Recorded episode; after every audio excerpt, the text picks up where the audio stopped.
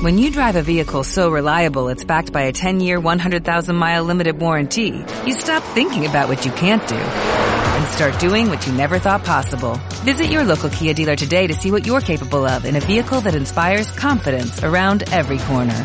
Kia, movement that inspires. Call 800-3334-KIA for details. Always drive safely. Limited inventory available. Warranties include 10-year 100,000 mile powertrain and 5-year 60,000 mile basic. Warranties are limited. See retailer for details.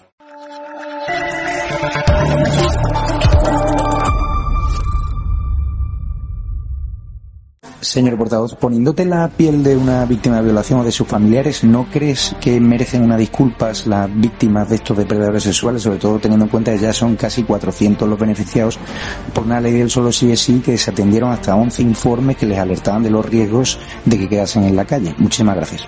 Sí, yo creo que los jueces deberían pedir disculpas a las víctimas. Sí. Los jueces aplican la ley, eh, portavoz. Y si no sería prevaricar, ellos están aplicando la ley. La mayoría de jueces la están aplicando bien. Los que la están aplicando mal, efectivamente deberían pedir disculpas. Señora ministra, más de 100 violadores han visto reducida su pena por su ley del solo sí es sí. Esto cuando... ¿Puede pedir perdón a las víctimas, Irene Montero? Claro. Más de 100 violadores han visto reducidas sus penas, eh, señora ministra. No te puedo oír. No oigo a los periodistas, lo siento. Señora ministra, más de 100 violadores han visto reducidas sus penas por su ley del solo sí. ¿A las mujeres más protegidas con violadores en la calle? De. Gracias a su ley. No me falta el respeto, por favor. Muchísimas gracias. Hay más violadores en la calle gracias a su ley del solo sí es sí. ¿Están más protegidas las mujeres? Gracias.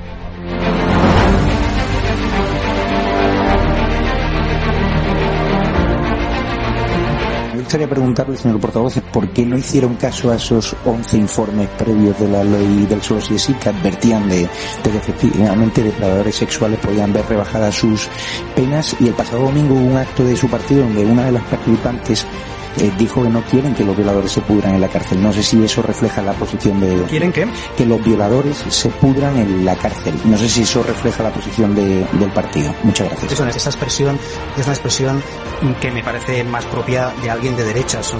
Nadie de, no sé, me parece una expresión muy desafortunada, sinceramente. Lo de los 11 informes, ¿y por qué no, por qué no atendieron esos 11, 11 informes que Bueno, sobre, ese, sobre eso creo que hay una discrepancia sobre lo que decían esos informes. Yo no estoy de acuerdo con lo que dice usted que decían. Por todo ello, vamos a instar desde la mesa del Congreso y vamos a exigir a la presidenta del Congreso de los Diputados, Merichel Batet, a que se lleven a cabo y de forma inmediata todas las acciones necesarias para impedir el acceso a las instalaciones de la Cámara Baja a Javier Negre y a cualquiera de sus empleados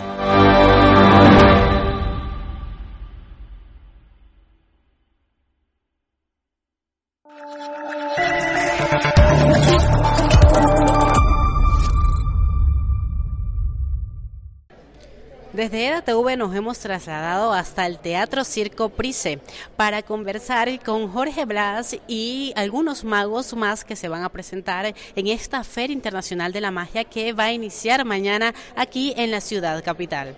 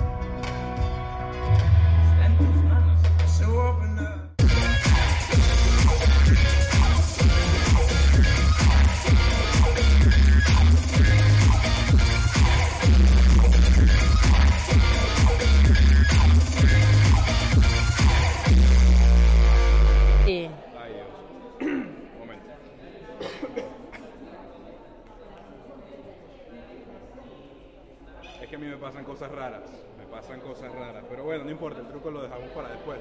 Ya que...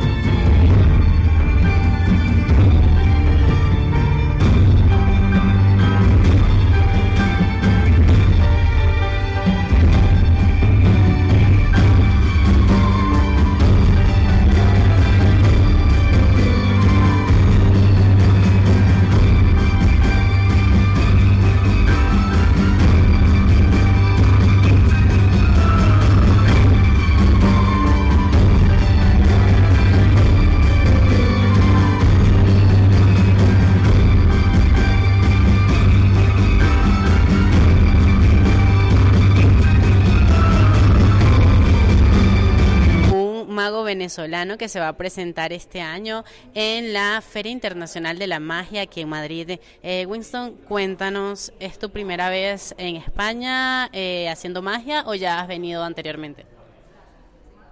Hola, para mí un súper placer estar aquí. No es la primera vez que me presento en España, pero sí es la primera vez que me presento en Madrid y es una súper emoción porque este es un festival muy importante a nivel nacional y para mí un súper placer que Jorge Blas, el director, me haya invitado a presentarme aquí.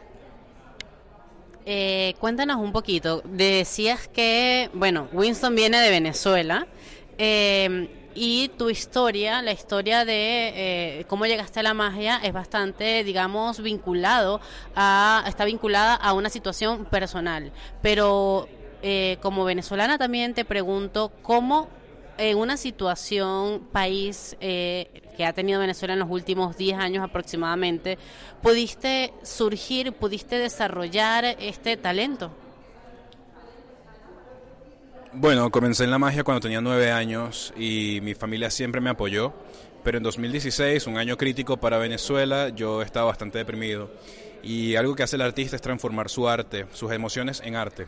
Y creé este acto que presento aquí en el festival en donde el mago lucha contra su propia magia porque era el sentimiento que tenía en ese momento, ¿no? De, lucha, de, ganas de, libertad, de deshacerme de un sentimiento muy pesado. Y creo que, que, invertí muchísimo tiempo en trabajar en este acto. Tuve el placer de trabajar con un profesor eh, de magia, Ernesto Melero, que me guió en todo momento y me ayudó para que este acto se transformara de una u otra manera en, clase mundial. Cosa que pasó sin querer, ¿no? Creo que el trabajo duro y el esfuerzo fue lo que llevó a eso y es lo que siempre invito a mis amigos magos y amigos en general, ¿no? Si quieren salir de, del caos y, cumplir sus sueños, creo que hay que esforzarse mucho y sobre todo pensar diferente, pensar fuera de la caja. En mi caso no soy el mago clásico, no soy el mago del sombrero y la capa, sino que soy un mago caótico, atormentado por la magia, cosa que no es muy usual. Entonces, pensar diferente te lleva a lugares diferentes. Eh, ¿Viniste a España por la magia o como parte de un proyecto de vida como lo han hecho millones de venezolanos que han salido del país? Bueno, tuve el placer de poder venir a España por trabajo y solamente por trabajo porque actualmente vivo en Alemania. Lo que me llevó a Alemania fue mi trabajo, pero digamos que he tenido la suerte, y lo digo con todo el, la felicidad del mundo de que la magia sea la que me haya llevado a diferentes lugares del mundo, mi propio trabajo y mi propio esfuerzo. Hoy por hoy no vivo en Venezuela porque mi trabajo es aquí, en Europa, en diferentes países, em, pero entiendo y respeto muchísimo y valoro a las personas que han salido de Venezuela para, para seguir su camino afuera. En mi caso, la magia me llevó para acá, y el sentimiento que me llevó a crear este acto fue netamente la depresión, la tristeza. Tristeza también porque tenía 17 años y uno cuando es un adolescente como que las emociones están aún más potentes, ¿no? Todo se siente muy nuevo en un país que estaba hundido en una crisis, en una ruptura amorosa, en una situación precaria, como que todo se mezcla y, estás como en búsqueda de, la salida, de algo que te, que, te quite ese sentimiento, ¿no? En esa lucha. Y por eso en el número que presento en este festival eh, ves a mi personaje luchando contra algo, ¿no? Es una metáfora hacia esa necesidad o esas ganas de querer liberarse de algo que te atormenta.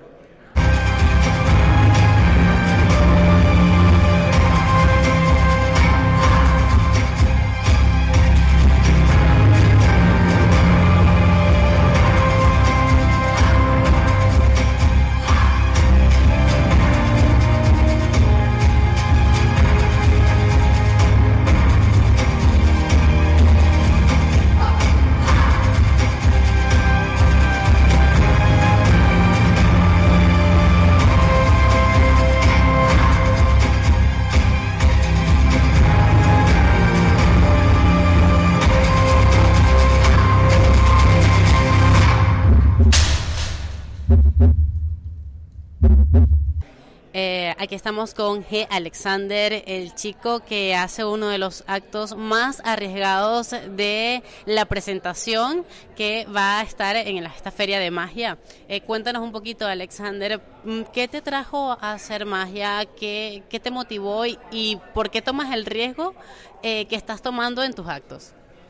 Bueno, gracias a Dios, eh, siempre mis padres me inculcaron desde muy pequeñito el mundo del arte y me ha gustado mucho siempre el circo, pero al final pues decidí, vi un mago y entre ellos Jorge, Jorge Blas, eh, y decidí dedicarme al maravilloso mundo del arte, de la magia. Y, y aquí estoy, 13 años de, de, Festival Internacional en el Circo Price, dirigido por Jorge Blas. Eh, estoy encantado, para mí era una ilusión ¿no? poder participar en este maravilloso festival que ya se lleva realizando tantos años con tan grandes artistas. Y bueno, un poco mi propuesta es una propuesta dinámica, fresca, cañera, que es un poco mi, mi personalidad, ¿no? Un, un, número con garra. Y siempre tiene esa, esa parte arriesgada, ¿no? Porque eh, yo creo que, que haya riesgo le da un, como emoción, ¿no? Tanto para el espectador como, como para mí por arti como artista, ¿no? Todos los días subirte al escenario y saber que, que, puede pasar algo, ¿no? Que al final lo bueno que tiene la magia es que no, no es como el teatro, ¿no? O sea, eh, muchas veces toca improvisar, eh, toca jugar con los espectadores y, y un poco... Eh, por eso llevo ese número de riesgo, ¿no? Para, para, todos los días motivarme y saber que cuando piso el escenario siempre puede pasar algo. Así que desearme suerte y espero que no, no tener mala suerte para poder eh, realizar el efecto y que salga maravilloso. ¿Qué, ¿Qué, es lo que te ha dado más miedo al momento de hacer tu show? Hasta, o sea, ¿has sentido miedo a, al hacer tu show? Esa es la pregunta correcta. Yo creo que más que miedo, respeto, ¿no? Sobre todo respeto hacia el público, de que todo salga bien, y respeto hacia mí, porque, porque es un número donde necesito mucha concentración y, y estar muy, muy atento de, de, todo lo que sucede a mi alrededor para que no falle nada y se pueda realizar con éxito. Muchísimas gracias, Alexander. Muchísimas gracias a vosotros. Hasta luego, muy amable. Tengamos buena o mala suerte, pero creed, la verdadera suerte es aquí, es ahora. La verdadera suerte somos todos nosotros.